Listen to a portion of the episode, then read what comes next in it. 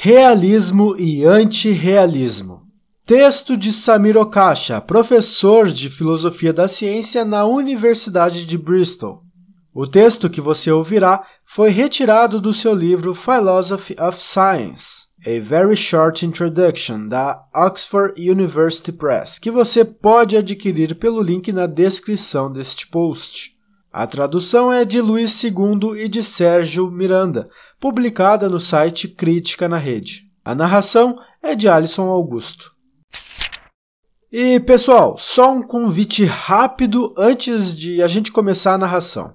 Neste sábado, agora, dia 7 de dezembro de 2009, iremos debater às 20 horas o conteúdo do texto de hoje que você ouvirá a seguir. Nesse debate online estarão presentes Elan Marinho, da PUC do Rio, Rony Marques, da USP, Tiago Carneiro, da UFRJ, Iana Cavalcante, da Federal de Pernambuco e Vitor Douglas, da UFOP. O debate vai ser mediado por mim, Alisson, e eu convido todos vocês, ouvintes do podcast Narração Filosófica, a participarem da gravação deste debate lá em nosso grupo de filosofia no Discord. O link para entrar no grupo está também na descrição deste post. Comentários e interações dos ouvintes serão acompanhados ao vivo e, posteriormente à gravação, lançaremos um novo podcast de filosofia focado em debates de ideias. Valeu? Para ouvir mais narrações como esta, acompanhe o podcast Narração Filosófica, um podcast no qual eu, Alisson, faço a leitura de textos variados, inclusive artigos acadêmicos e livros de filosofia. O link para o podcast você pode encontrar na descrição deste post. E se você quer aprender mais sobre filosofia, saiba que agora você pode adquirir minhas aulas particulares. Basta acessar alisonaugusto.com.br e preencher o formulário solicitando aulas de filosofia. Enfim, Vamos agora à narração do texto do premiado filósofo inglês Samir Okasha. Há um debate antigo na filosofia entre duas escolas de pensamento opostas, chamadas realismo e idealismo. O realismo sustenta que o mundo físico existe independentemente do pensamento e da percepção humana. O idealismo nega-o, afirma que o mundo físico é, de algum modo, dependente da atividade consciente dos seres humanos. A muitas pessoas, o realismo parece mais plausível do que o idealismo, pois o realismo se acomoda bem à perspectiva do senso comum de que os fatos sobre o mundo estão lá fora, esperando ser descobertos por nós, ao passo que o idealismo não. De fato, à primeira vista, o idealismo pode parecer uma tolice, uma vez que as rochas e as árvores presumivelmente continuariam a existir ainda que o gênero humano se extinguisse, em que sentido a sua existência depende das mentes humanas?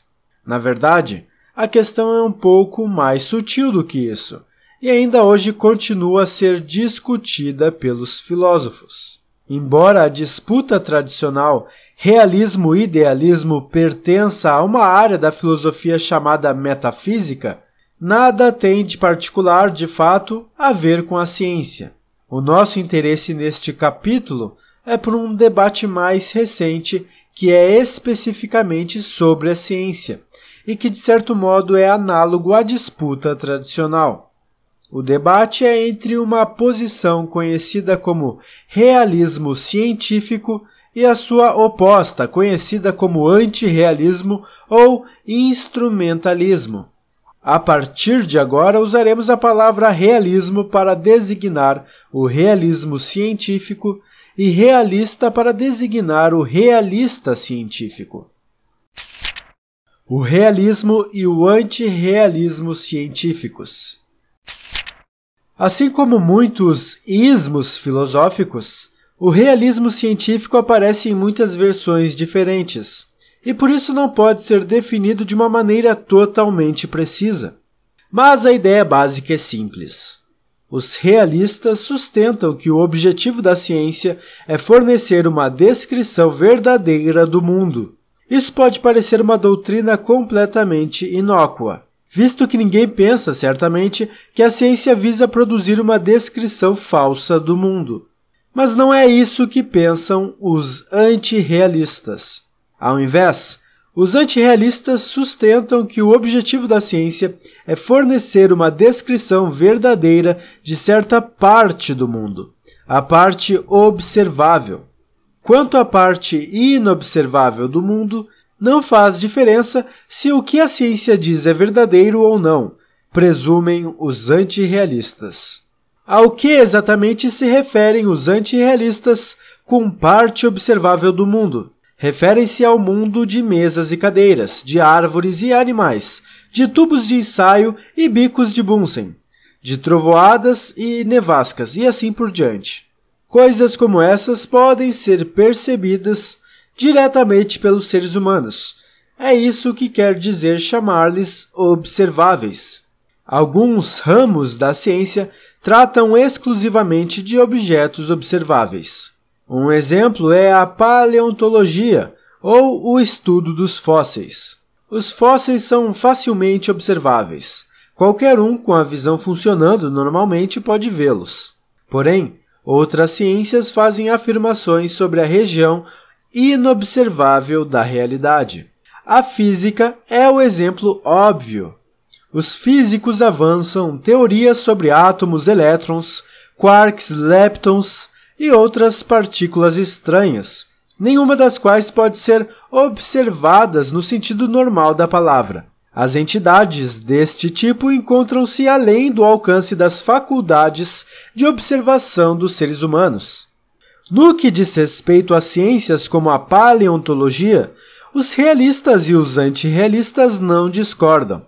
Uma vez que os fósseis são observáveis, a tese realista de que a ciência visa descrever verdadeiramente o mundo e a tese antirrealista de que a ciência visa descrever verdadeiramente o mundo observável coincidem, obviamente, no que diz respeito ao estudo dos fósseis. Mas quando se passa para ciências como a física, realistas e antirrealistas entram em desacordo. Os realistas dizem que quando os físicos avançam teorias sobre elétrons e quarks, procuram fornecer uma descrição verdadeira do mundo subatômico, assim como os paleontólogos procuram fornecer uma descrição verdadeira do mundo dos fósseis. Os antirrealistas discordam. Veem uma diferença fundamental entre as teorias na física subatômica e na paleontologia. Para os antirrealistas, a que se referem os físicos quando falam de entidades inobserváveis? Normalmente, eles afirmam que essas entidades são meramente ficções úteis introduzidas pelos físicos a fim de ajudá-los a prever fenômenos observáveis. Para ilustrar, considere a teoria cinética dos gases, que diz que qualquer volume de um gás contém uma grande quantidade de entidades muito pequenas em movimento. Estas entidades, as moléculas, são inobserváveis. Podemos deduzir da teoria cinética várias consequências sobre o comportamento observável dos gases. Exemplo, que o aquecimento de uma amostra de gás causará a sua expansão se a pressão permanecer constante, o que pode ser verificado experimentalmente. De acordo com os antirrealistas, o único propósito de se postular entidades inobserváveis na teoria cinética é deduzir consequências desse tipo. Se realmente os gases contêm ou não moléculas em movimento, não importa. O objetivo da teoria cinética não é descrever verdadeiramente os fatos ocultos, mas apenas fornecer um modo útil de se prever observações podemos ver por que ao antirrealismo se chama instrumentalismo. Este considera as teorias científicas como instrumentos para nos ajudar a prever fenômenos observacionais, ao invés de tentar descrever a natureza subjacente da realidade. Uma vez que o debate realismo-antirrealismo diz respeito ao objetivo da ciência, poder-se-ia pensar que seria resolvido simplesmente perguntando aos próprios cientistas. por que não fazer uma sondagem aos cientistas perguntando-lhes sobre os seus objetivos? Mas essa sugestão não compreende o problema. Toma a expressão o objetivo da ciência muito literalmente. Quando perguntamos qual é o objetivo da ciência, não estamos perguntando sobre os objetivos de cada cientista. Ao invés disso, estamos perguntando como melhor dar sentido ao que os cientistas dizem e fazem. Como interpretar o empreendimento científico? Os realistas pensam que deveríamos interpretar todas as teorias científicas como tentativas de descrições da realidade. Os antirrealistas pensam que essa interpretação é inapropriada para as teorias que falam de entidades e processos inobserváveis. Embora seja interessante descobrir as próprias opiniões dos cientistas sobre o debate realismo-antirrealismo, a questão é, em última análise, filosófica. Em grande parte, a motivação do antirrealismo se origina da crença de que não podemos realmente obter conhecimento da parte inobservável da realidade. Esta está além do alcance humano. Nessa perspectiva, os limites ao conhecimento científico são estabelecidos pelas nossas faculdades de observação. Assim, a ciência pode nos dar conhecimento dos fósseis, das árvores e dos cristais de açúcar, mas não dos átomos, dos elétrons e dos quarks, pois estes são inobserváveis.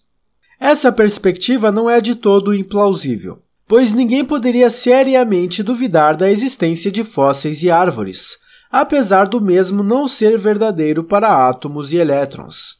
Como vimos no último capítulo, no final do século XIX, muitos dos principais cientistas duvidaram da existência dos átomos.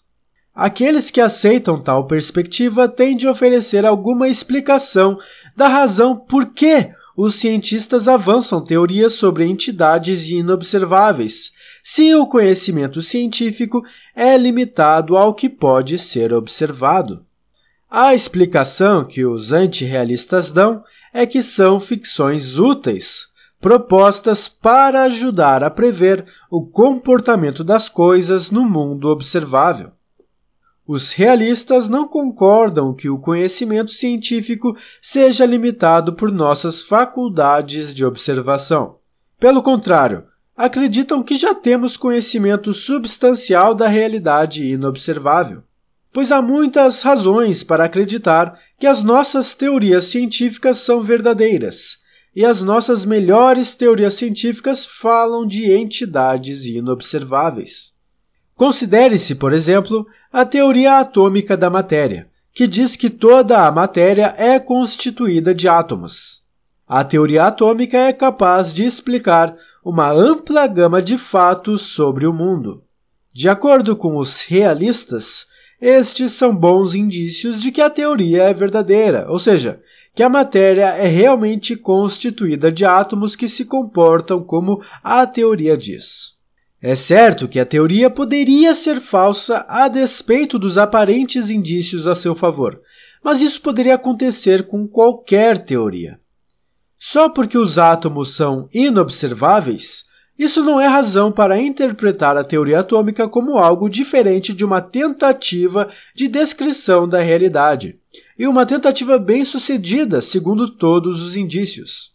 Estritamente, deveríamos distinguir entre dois tipos de antirrealismo.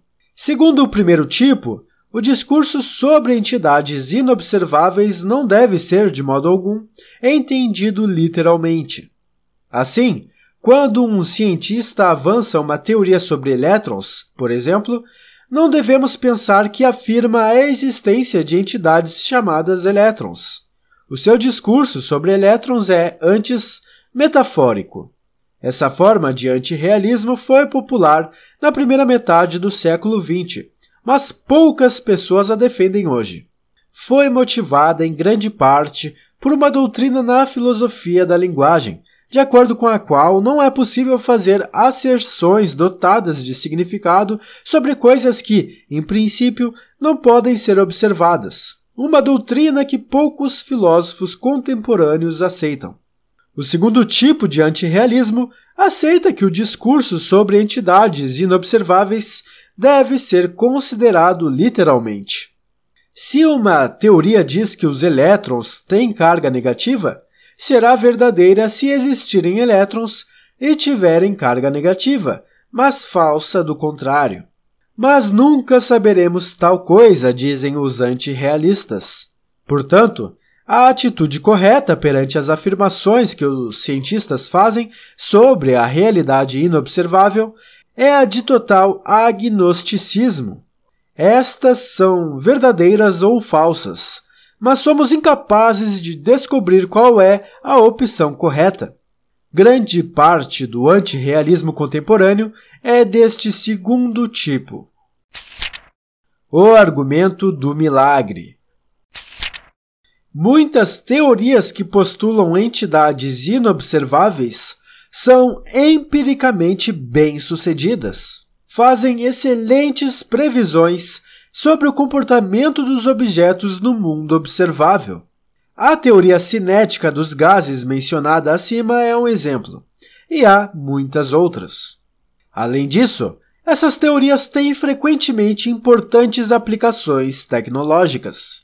Por exemplo, a tecnologia laser baseia-se numa teoria sobre o que acontece quando elétrons num átomo passam de estados de energia mais altos para estados mais baixos.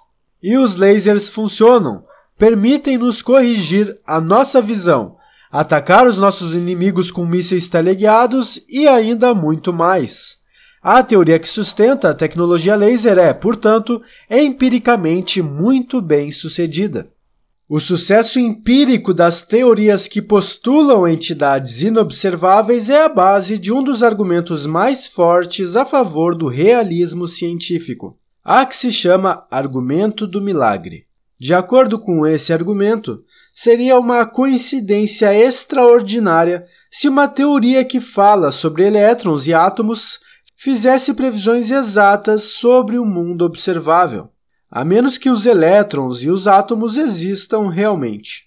Se não há átomos e elétrons, o que explica o ajuste perfeito da teoria com os dados observacionais. Similarmente, como explicar os avanços tecnológicos a que as nossas teorias têm conduzido, a menos que suponhamos que as teorias em questão são verdadeiras? Se os átomos e elétrons são apenas ficções úteis, como sustenta o antirrealista, então, por que funcionam os lasers? Dessa perspectiva, ser um antirrealista é como acreditar em milagres. Uma vez que é obviamente melhor não acreditar em milagres quando uma alternativa não milagrosa está disponível, devemos ser realistas e não antirrealistas. Este argumento não pretende provar que o realismo está correto e o antirrealismo errado. Ao invés, é um argumento de plausibilidade, uma inferência a favor da melhor explicação. O fenômeno a ser explicado é o fato de que muitas teorias que postulam entidades inobserváveis gozam de um alto nível de sucesso empírico. A melhor explicação desse fato, dizem os defensores do argumento do milagre, é que as teorias são verdadeiras. As entidades em questão realmente existem e se comportam como as teorias dizem. A menos que aceitemos essa explicação, o sucesso empírico de nossas teorias é um mistério inexplicado. Os antirrealistas responderam ao argumento do milagre de diversas maneiras. Uma resposta apela a certos fatos da história da ciência. Historicamente, há muitos casos de teorias que acreditamos agora serem falsas, mas que foram empiricamente bastante bem-sucedidas em seu tempo. Num conhecido artigo, o filósofo da ciência americano Larry Loudon lista mais do que 30 destas teorias, tiradas de uma porção de disciplinas científicas e de épocas diferentes. A teoria do flogisto da combustão é um exemplo. Essa teoria, que foi amplamente aceita até o fim do século XVIII, sustentava que qualquer objeto, quando queima, liberta na atmosfera uma substância chamada flogisto.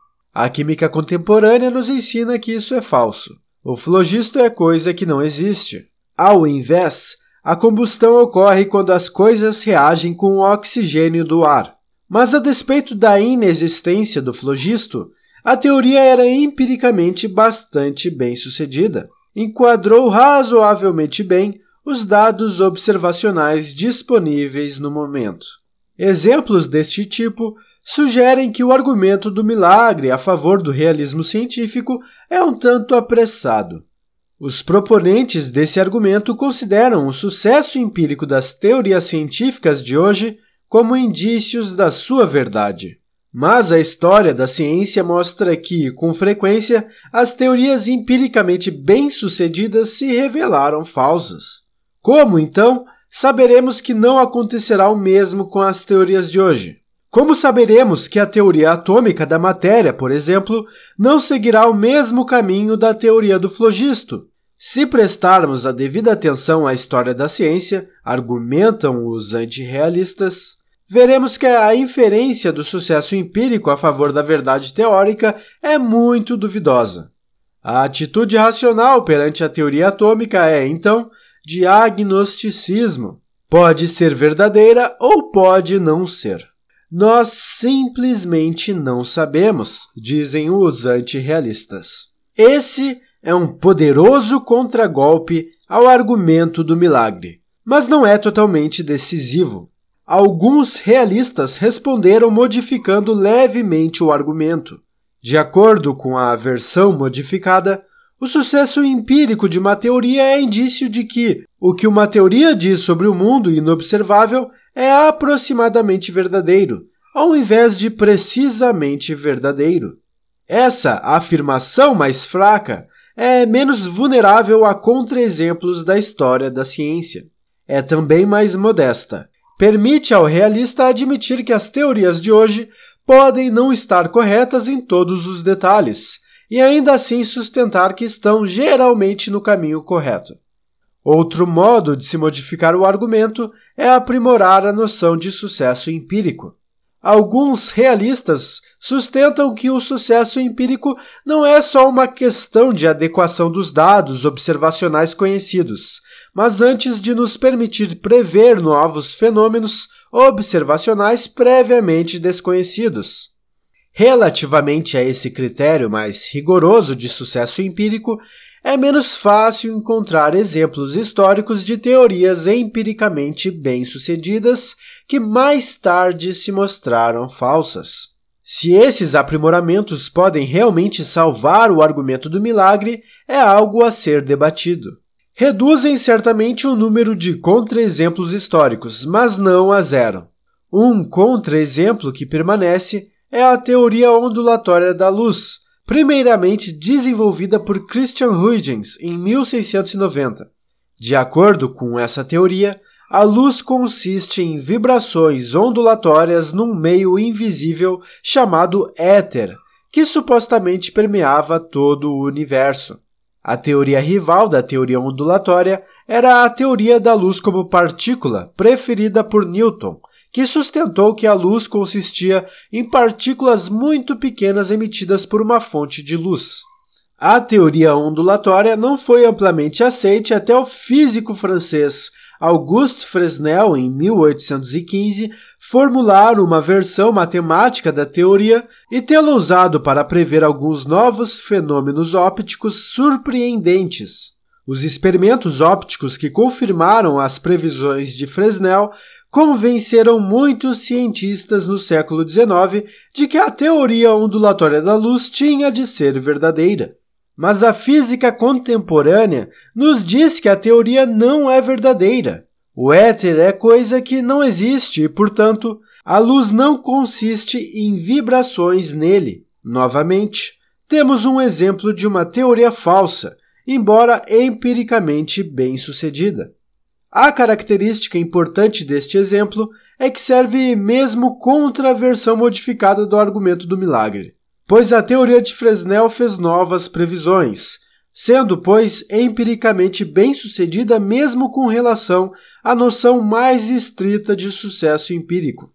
E é difícil ver como se pode chamar aproximadamente verdadeira a teoria de Fresnel, dado que estava baseada na ideia de éter, que não existe. Seja lá o que for que signifique exatamente uma teoria ser aproximadamente verdadeira, uma condição necessária é que as entidades das quais fala a teoria realmente existam. Em suma, a teoria de Fresnel era empiricamente bem sucedida, mesmo de acordo com um entendimento estrito dessa noção, embora jamais tenha sido aproximadamente verdadeira.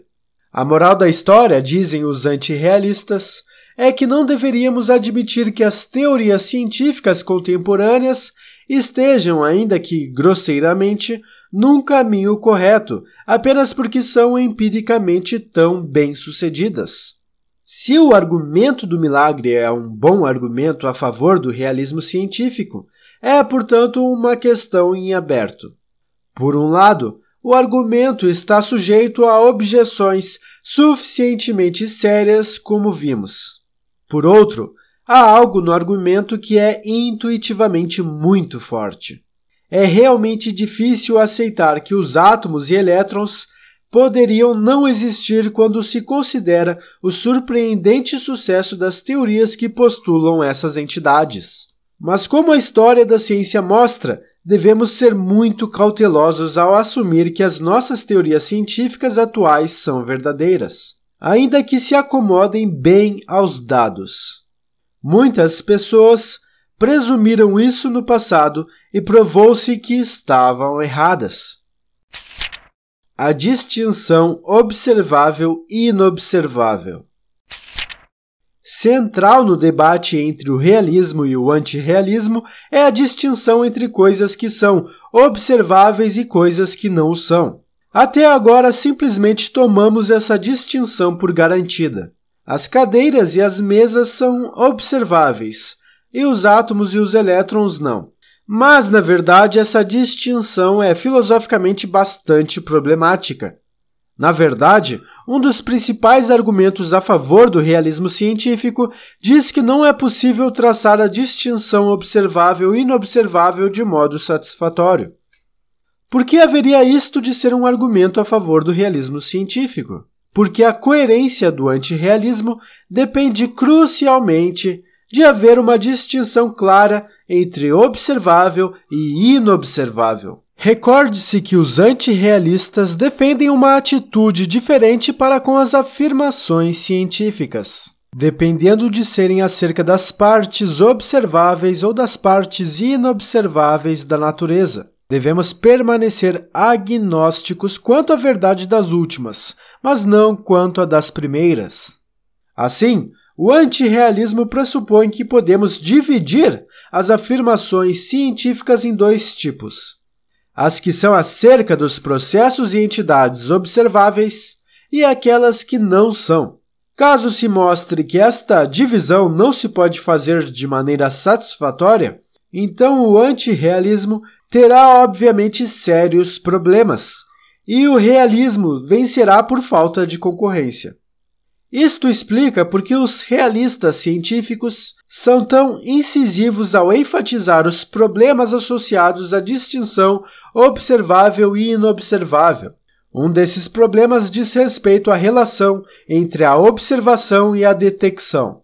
Obviamente, Entidades como elétrons não são observáveis no sentido comum, mas a sua presença pode ser detectada usando-se peças de um aparato especial chamado detector de partículas. O detector de partículas mais simples é a câmara de nuvens, que consiste num recipiente fechado cheio de ar e saturado com vapor de água. Quando as partículas carregadas como elétrons passam pela câmara, colidem com os átomos neutros no ar, convertendo-os em íons. O vapor de água se condensa em volta desses íons, causando a formação de gotículas que podem ser vistas a olho nu. Podemos seguir o percurso de um elétron pela câmara de nuvens acompanhando as trilhas dessas gotículas. Isso significa que os elétrons podem, afinal, ser observados? Muitos filósofos diriam que não. As câmaras de nuvens permitem-nos detectar elétrons e não observá-los diretamente. Do mesmo modo, os aviões a jato podem ser detectados pelo rastro de vapor que deixam para trás. Mas ver esses rastros não é observar o avião. Mas é sempre claro como distinguir observação de detecção? Se não for, então a posição antirrealista poderá ter dificuldades. Numa conhecida defesa do realismo científico no início dos anos de 1960, o filósofo americano Grover Maxwell apresentou o seguinte problema para o antirrealista. Considere-se a seguinte sequência de eventos: olhar para algo a olho nu, olhar para algo por uma janela, olhar para algo através de óculos de forte graduação, olhar para algo com binóculos, olhar para algo através de um microscópio de baixa potência, olhar para algo através de um microscópio de alta potência, e assim por diante. Maxwell argumentou que esses eventos se encontram numa continuidade regular.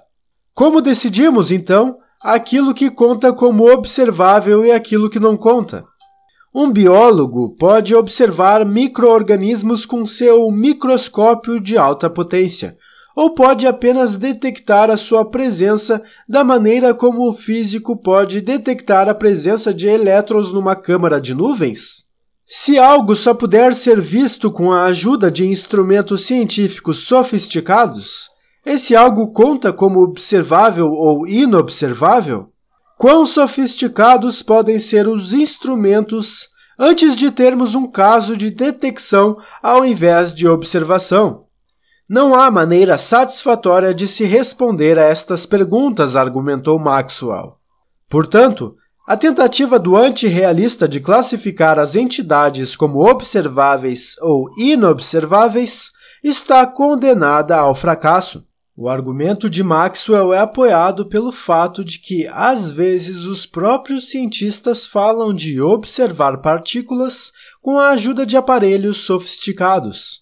Na bibliografia filosófica, os elétrons são tidos geralmente como exemplos paradigmáticos de entidades inobserváveis, embora os cientistas frequentemente se sintam à vontade para falar de observar elétrons usando um detector de partículas. Isso certamente não prova que os filósofos estejam errados e que os elétrons sejam afinal observáveis, pois a conversa dos cientistas é provavelmente considerada como uma façon de parler.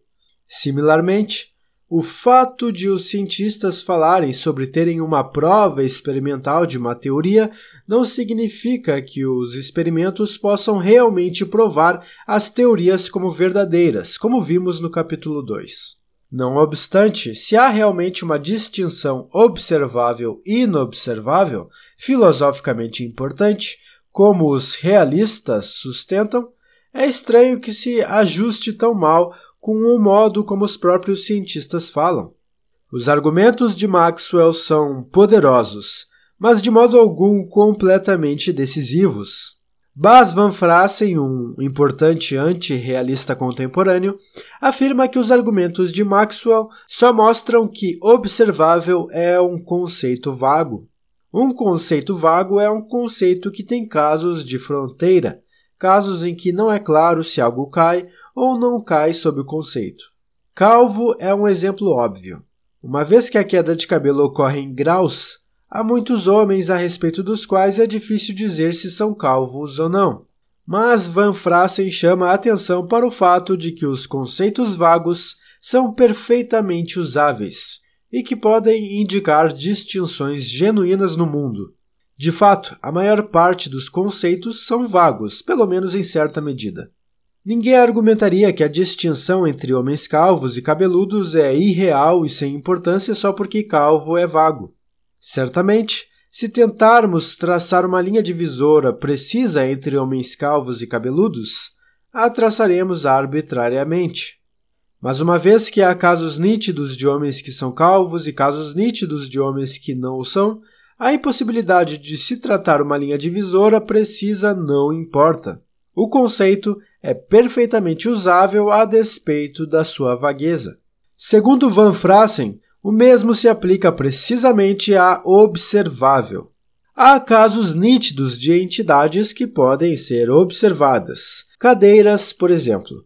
E casos nítidos de entidades que não podem ser observadas, elétrons, por exemplo. O argumento de Maxwell acentua o fato de que há casos de fronteira em que ficamos indecisos se as entidades em questão podem ser observadas ou apenas detectadas. Portanto, se tentarmos traçar uma linha divisora precisa entre entidades observáveis e inobserváveis, esta será, em certa medida, inevitavelmente arbitrária. Mas assim como a calvície, isso não mostra que a distinção observável e inobservável é de certo modo irreal ou sem importância, pois há casos nítidos em ambos os lados. Portanto, a vagueza do termo observável não é um obstáculo ao antirrealista, argumenta Van Frassen. Apenas impõe limites poderosos à precisão com que se pode formular a sua posição. Quão forte é este argumento? Van Frassen certamente tem razão quando diz que a existência de casos limítrofes e a consequente impossibilidade de se traçar um limite preciso sem arbitrariedade não mostra que a distinção observável e inobservável seja irreal. Até aqui, o seu argumento contra Maxwell é bem sucedido. No entanto, uma coisa é mostrar que há uma distinção real entre entidades observáveis e inobserváveis. Outra é mostrar que a distinção tem o peso filosófico que os antirrealistas nela colocam. Recorde-se que os antirrealistas defendem uma atitude de completo agnosticismo frente às afirmações sobre a parte inobservável da realidade. Não temos modo de saber se são verdadeiras ou não, dizem.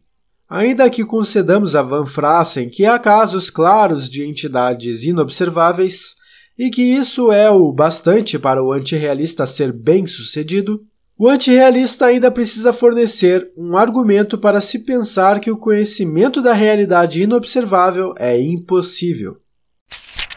O argumento da subdeterminação.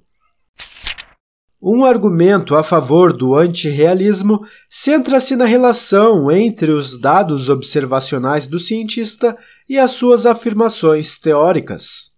Os antirrealistas enfatizam que os dados últimos aos quais as teorias científicas respondem são sempre de caráter observacional.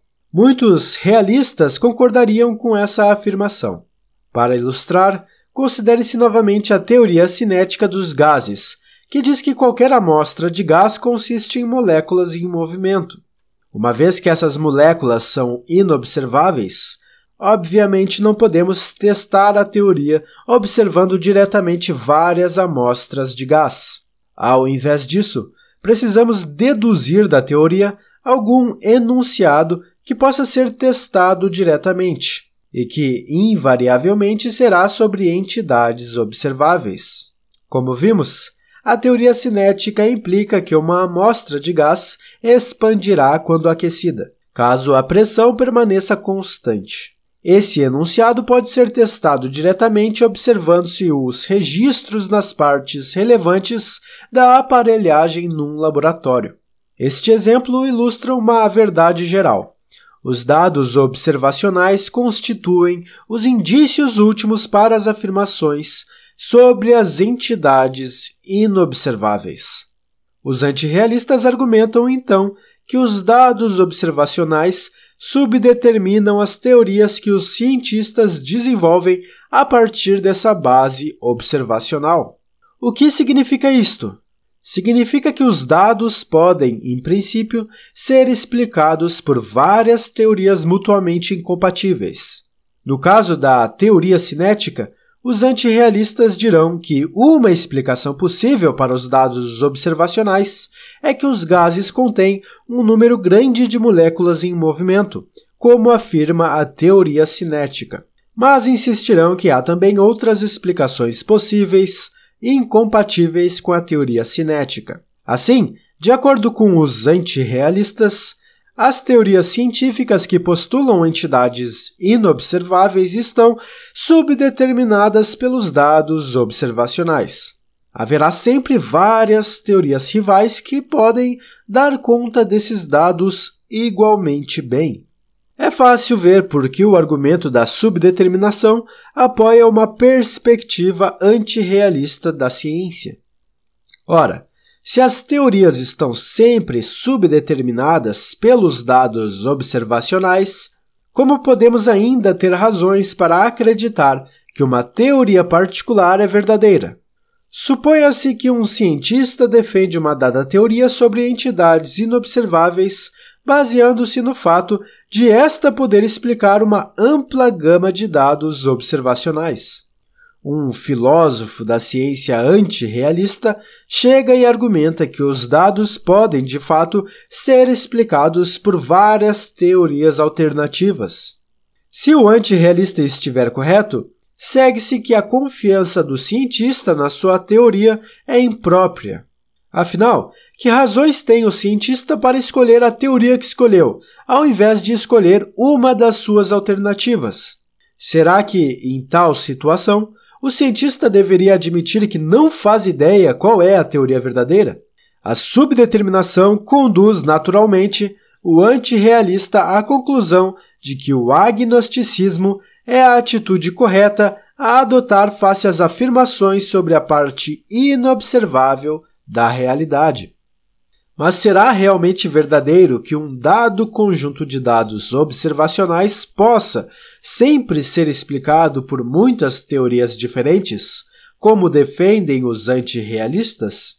Os realistas geralmente respondem ao argumento da subdeterminação, insistindo que essa afirmação é verdadeira apenas num sentido trivial e desinteressante.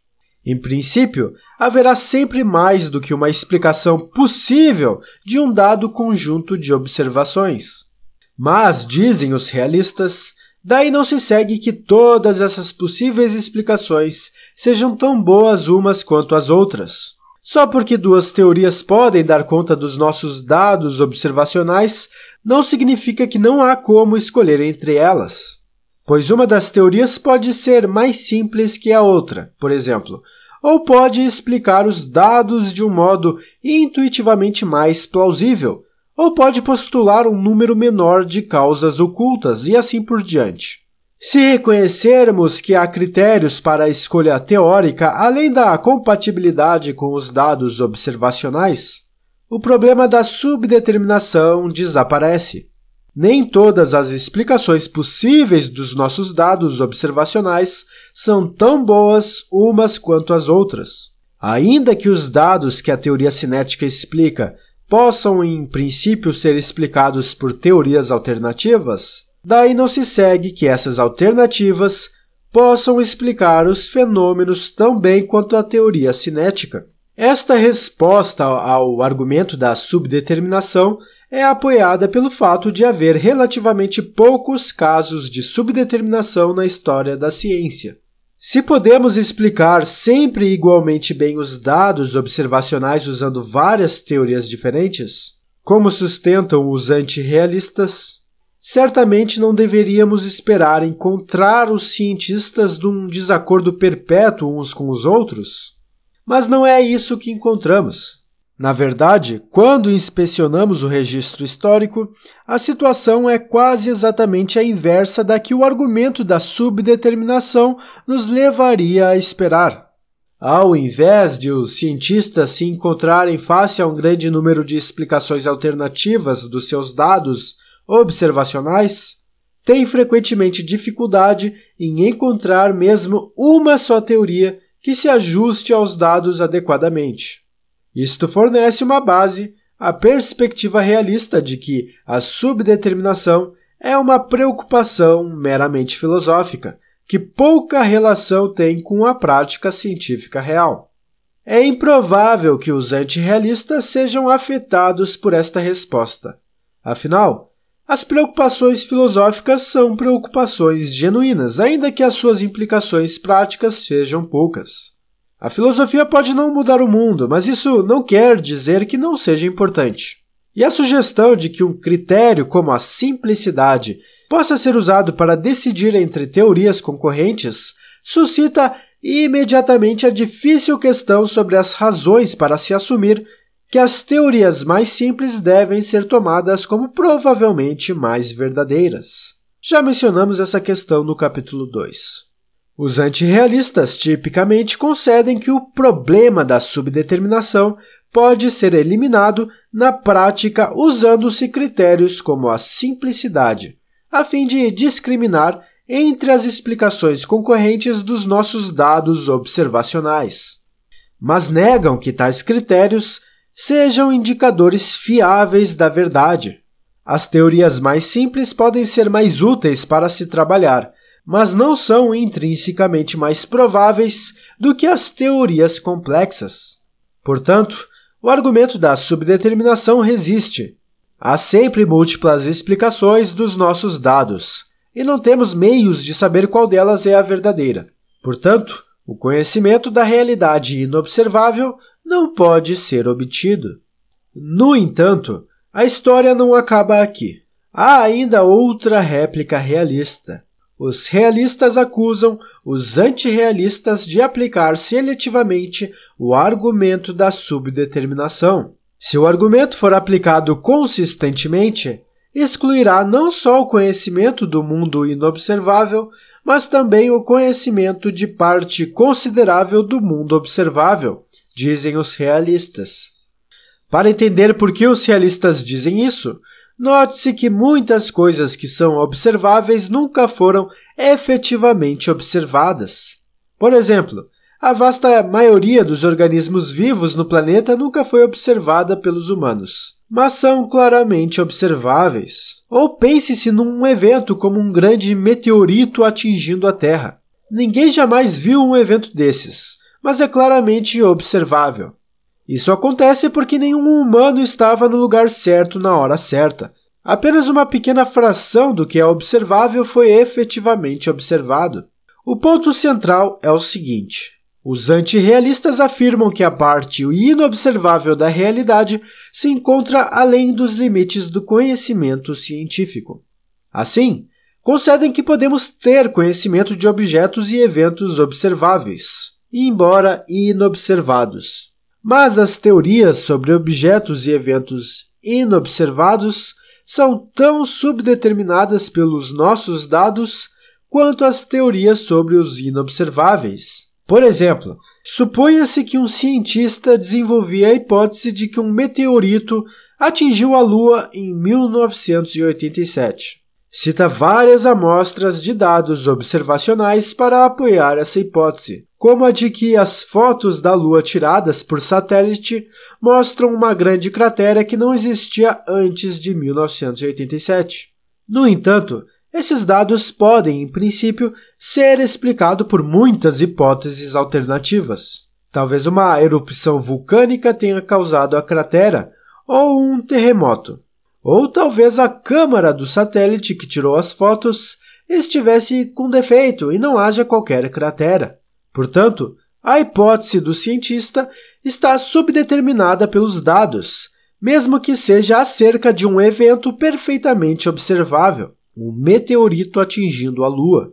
Se aplicarmos o argumento da subdeterminação consistentemente, dizem os realistas, somos forçados a concluir que podemos adquirir conhecimento apenas das coisas que já foram efetivamente observadas.